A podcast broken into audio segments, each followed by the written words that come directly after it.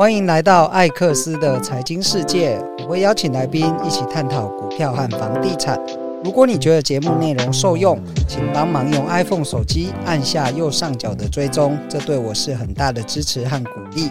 今天呢，我们邀请到的是股市的女神巴妮妮来到现场。耶，Hello，大家好，我是巴妮妮。好，那个第一个问题就想请教巴妮妮，为什么你要叫巴妮妮？巴 Z Z 为什么？呃，最早的话是 Barney。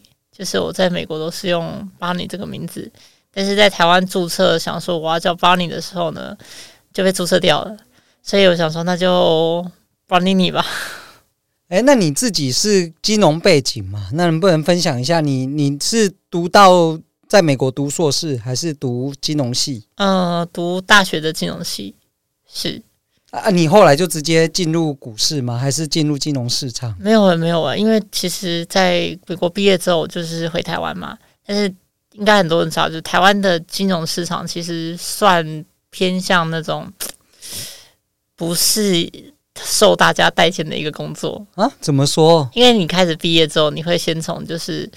保险啊，或者是你的所谓的行员，就是推销信用卡，这些都是最基本的开始，就业务型的了。对对对对对，对是跟我们当初，因为其实我觉得大家对国外的金融系有很大的误解。怎么说？因为国外的金融系第一件事就叫你不要玩股票啊。对，那你们在学校都学什么东西？我们学的是就是公司内部的风险投资。对，比如说，哎，今天有一个公司，他想要去做一个。呃，投资案，那我们就开始评估这个投资案的金额是多少，那风险是多少，会有带来的利润是多少，然后再决定说这个投资案到底是不是一个好的投资案，公司是不是要花这笔钱下去。这是其实是国外金融系会学的。那在国外金融系会学的所谓的股票这块呢，只是跟你讲说，我们按照公司的市值去算成 stock share。然后换成 stock share 之后呢，就相对于的股票价值，这才是可以买的价值。那其他叫做就是过，就是所谓的价格过高。那可是现在的股市应该每一个都是过高。对，现在所有世界都的股票全部都是过过高了。对对对，都是在粉梦比的状态。因为我我我也分享一下，我自己是学气管的，我正大气管系。然后那时候我想进金融业，也遇到蛮大的障碍，因为第一个我是大学毕业。然后，所以台湾的金融业都想要用研究所。第二个是气管系不叫做金融系或本科系，气管系就是商学院的科系。所以我在刚开始在金融业工作找工作的时候，其实也遇到蛮多难题的啦。对，所以你后来就做什么行业呢？哦，其实我做了蛮多的行业，因为。意外的，很多人不知道，如果你是大学毕业刚回台湾，是个非常很难找工作的状态，大家不敢用你。所以我一开始，呃，先撇除一些大家可能比较不受待见的工作以外，我一开始其实是从 show girl 或是酒促开始做起的，然后、对，然后才后来才去做所谓的呃助理工程师，就所谓的二十二可以开始做起。那你应该也是二零零九、二零一零那时候的开始工作吗？大概二零一二左右。二零一二还二十二 K，嗯，哇，因为我是在二零零九年那时候政府推出二十二 K 的时候，我就观察到市场上的薪资是直接的往下调，因为以前新鲜人大概是三万出，在二零零八、二零零七左右。对，那但是在二零零九年二十二 K 政策上路之后，整个薪资就往下拉了快二三十趴以上。是，所以哇，那时候我也是在二十二 K 的范围。那是蛮辛苦的。那你怎么什么时候开始投资股票的？哦、呃，其实，在疫情的时候吧，疫情前、疫情左右那时候的时候，对，嗯、那时候是二零一九到二零二零，到二零二零的时候，那时候股市也还不错啊。那时候对，算是股市最好的时候。对啊，你怎么会想开始？从那时候开始？呃，其实也是听朋友讲的啊。一开始大家应该都差不多吧？那是投资电子股吗？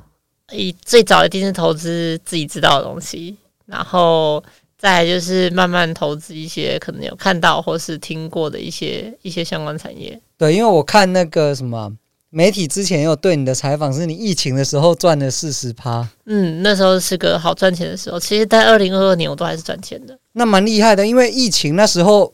股市是连续出现跌停啊，嗯，而且那时候的气氛是说真的蛮恐慌的。那你那时候怎么敢进场？就危机入市不是吗？哦，对不对？别人恐惧，我贪婪。对，那时候我还是真的有被吓到了，因为以前的金融海啸，你可能就觉得应该是时间点过了，政府印钞票就解决这些问题。然后那时候疫情发生的时候，我想说，嗯，这好像短期内无解，经济会不会从此走了一个比较长的空头市场？对，但是在全球政府印钞票的威力之下，还是股票持续很快的就创新高了。是啊。对啊，那你你现在是以哪些部位为主？台股吗？我现在还是以台股为主，台股为主，所以你没有继续投资美股。美股的话，其实台湾不是很方便。哦，你说是付委托成本就高嘛，嗯、或者你要在美国开券商，嗯、但是相对你的资金汇来汇去也是一大笔的成本在啊。是，尤其像现在这个汇率这么神奇的。谁知道两个月前，一个多月前吧，美金还在给你三十二块，现在美金现在来到三十三十。我也觉得最近的走势是一个极度夸张的的走法。是，对。那你你自己有看好哪些产业吗？或者是你目前的配置是可以透露的吗？现在配置哦，其实我还是觉得二四年呐，应该还是多以台股，就是半导体跟 AI 吧，还是这两项。那那银建呢？你前阵子不是有买银建？有，他还在，他还在，他还在。说长虹吗？但是长虹没有。我觉得银建本来就是一个比较相对稳定，但是应该也不会到暴涨的一个股市的那种类型啊。不会，不会，它就是一个非常稳定的，没错。那你看好半导体或 AI？你你的对未来的看法是什么？这两个产业？嗯，基本上半导体应该就不用说了吧，就是什么东西都都是晶圆嘛。那我觉得突发式的成长应该也是不会再出现的，因为突发成长就是疫情的时候，那现在已经过了，那就会变得偏向的是，呃，这两年可能是偏向冷静期，然后再就是稳定的会持续成长。对，这是我想。那 AI 就不用说，AI 就有点像所谓的当年的达康嘛，只是看起来它离达康的泡沫化还有一段蛮大的距离。对啊，因为我自己觉得 AI 是真的蛮好用的啦。因为像我自己 ChatGPT 也用，那也看到很多朋友在使用，不管是在做绘图上，或是做影片上，也都有请 AI 做了一些基础的工作。对，但是要想到就是说，哎，我们现在已经做到这样子，那它还能再做什么更多的？那如果我们只能用到 AI 用到这样子的话，是不是它的成长成长性是有限度的？对，这是可能会比较需要考虑的地方。但在后半期，我相信应该会有比较多的企业会导入这些东西。那可是有人说要取代真人的话，这个成本是不太可能的，因为人太便宜了，尤其台湾。哦，对，这我觉得你这个观点蛮好的，就是其实大家就是成本效益在看这件事嘛。是啊。如果人工不像欧美那么高的话，的确。也有人人用人来工人智慧来做的事情。嗯，对啊，你人工智慧两万八就可以做好，你建一个 server 可能要三四百万，然后 然后每年维护费要个六七十万。对，那你自己有现在有用 AI 做哪些事情呢？嗯，譬如说你在写一些对外的稿稿件的时候，比较正式的稿件的时候，你通常会叫 ChatGPT 先写一个版本给你，然后你再从里面拿一些比较有用的资的资讯啊去做调整。然后再变成自己的稿件，那也不错啊。那就是我觉得 AI 还有一个好处是，它可以帮助我去想一些我没写到的点啊。然后再当然，就像用法我我也跟你类似，是先请他改写一版，然后我自己再拿来用我自己的方式再修改。嗯，是对。那好，那我想请教，就是你在学投资的路上啊，你你是怎么做的？或看了哪几本书让你印象比较深刻？其实这个就是比较神奇的地方，我完全没有看书。那你的决策怎么做？我们的决策就是经验谈，跟谁跟谁谈？你你有好朋友跟你交流？这是这是一个经验的方式。其实我连一开始我在玩股票的时候，我真的是什么都不懂，我不知道什么是买空，我也不知道什么是借券。那你就边做边学，对，就是呈现一个边做边学的情况。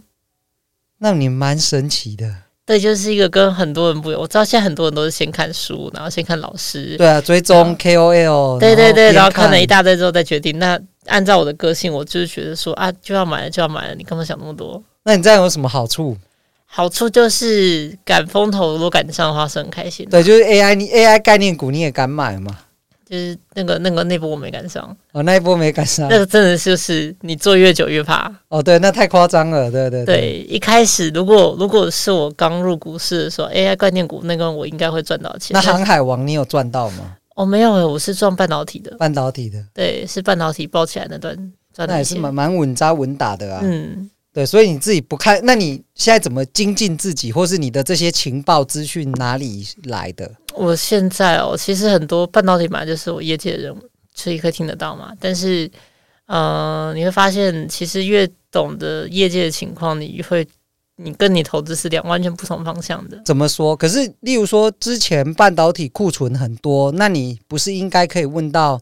这个行业的人说：“哎，你们库存有没有减少？业绩有没有增加？”对对对对对，理论上应该是正向啊，就是这样。我应该要知道，对不对？然后我应该，我应该就知道要怎么买，对不对？哎，但是事实上跟股市是完全不一样的方向。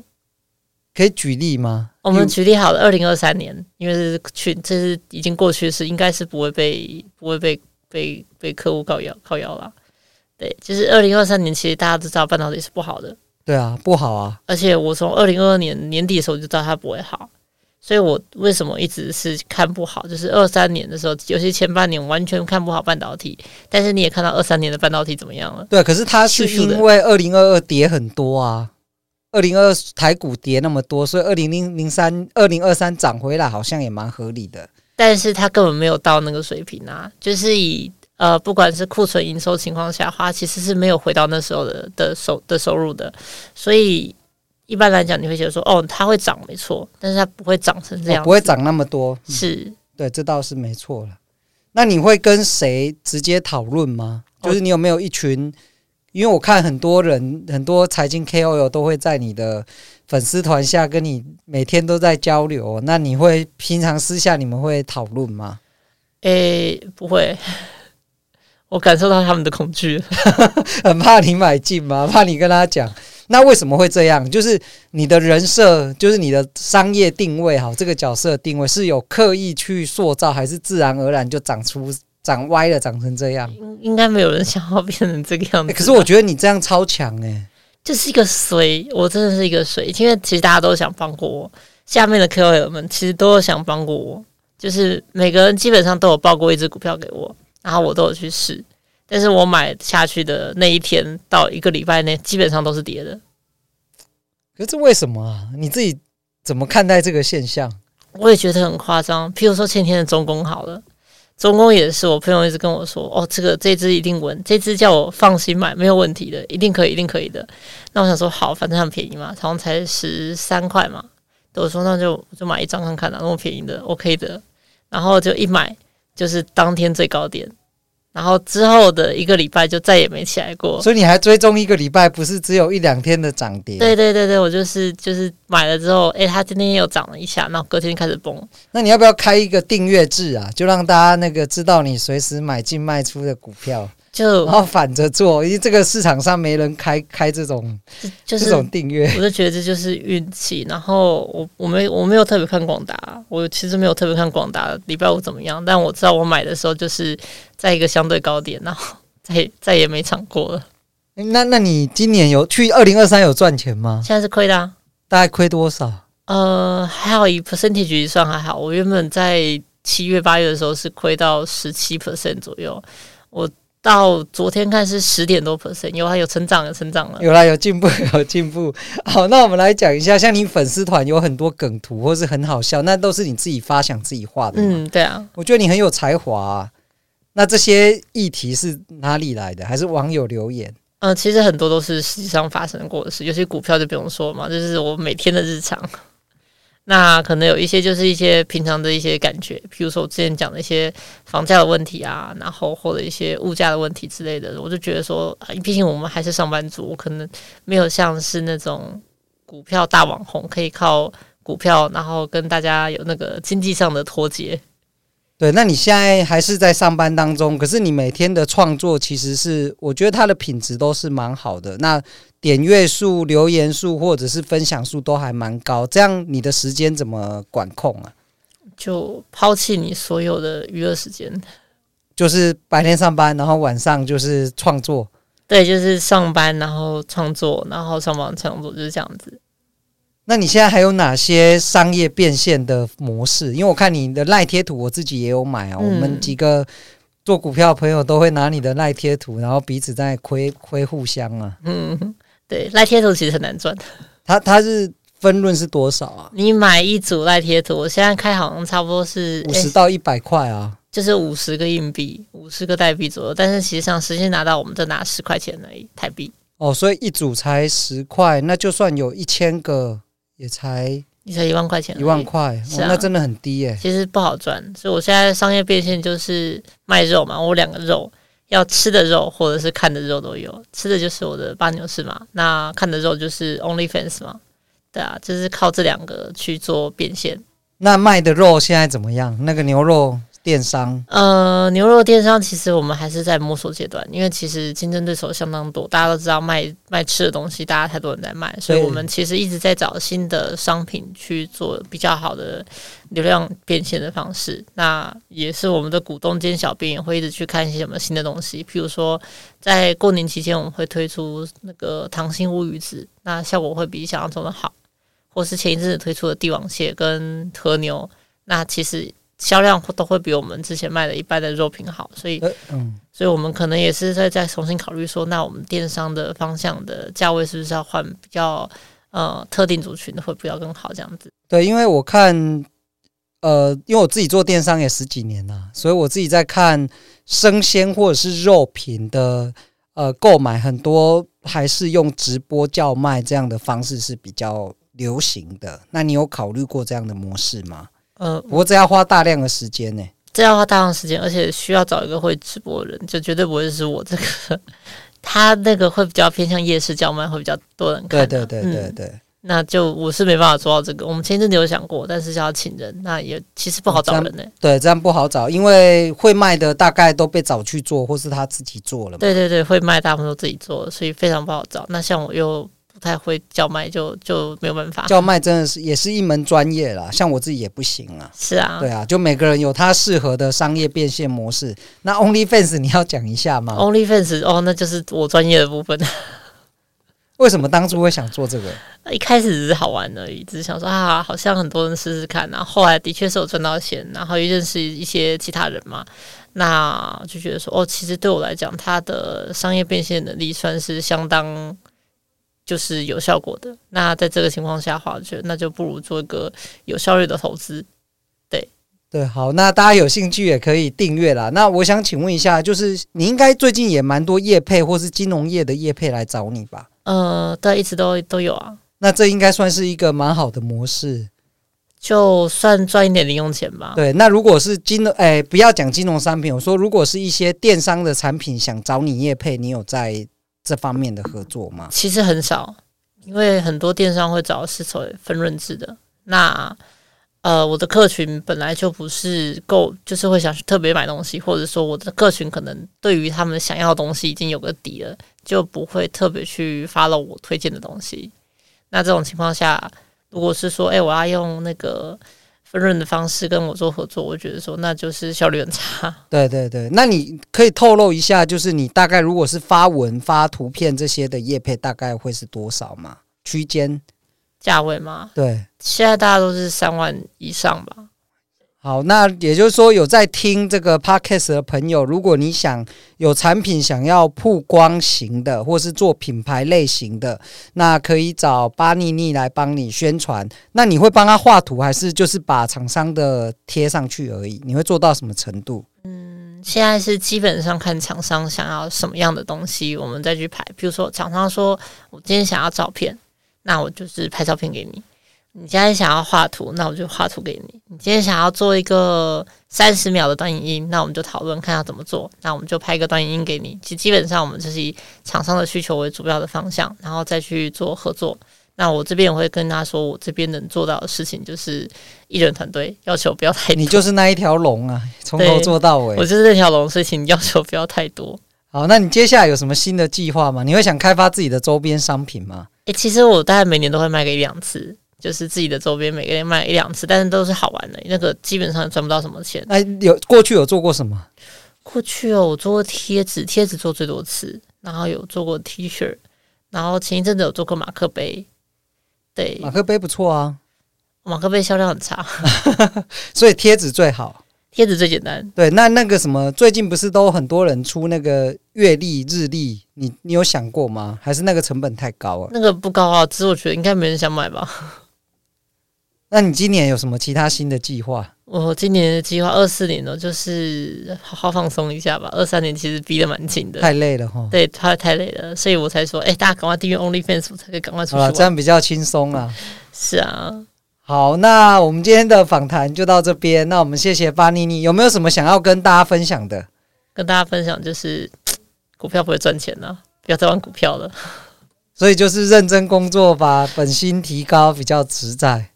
对，尤其是定期定额的朋友们，就是如果你真的想靠股息股利，虽然说是那个基本上是股票中的制胜法嘛，一定会赚钱的方式，但是前提就是你的本金要够高啊。所以先累积到一桶金，然后再去靠存股或是比较长期定期定额的买 ETF 这样的方式，相对简单又胜率比较高。对对对对，所以最重要的是先把你的手上本金拉高才是第一个，不然你。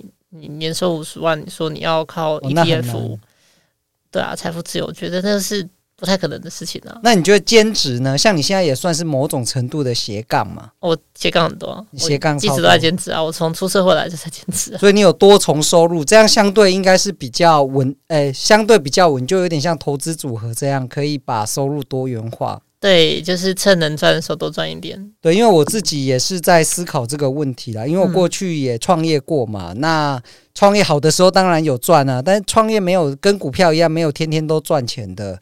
所以后来我自己也是在思考说，呃，怎么样把自己的经营方式做一个可以越做越轻松，然后收入是持续稳定的。所以我自己就偏向房地产，以及开始经营自媒体。那我当然也期待我们。二零二四年可以有更多变现的方式，包含像有要业配的，也欢迎来找我。嗯，对，这样我觉得时代变化太快，可能这样的方式会是相对比较稳健一点。是是，好，那我们今天就谢谢巴妮妮喽。那如果你觉得今天的内容对你有帮助，请点击撰写评论，再给我们五颗星的好评。那如果你有其他问题呢，也欢迎留言告诉我，我未来会在节目中回复。那今天就到这边喽，拜拜，拜。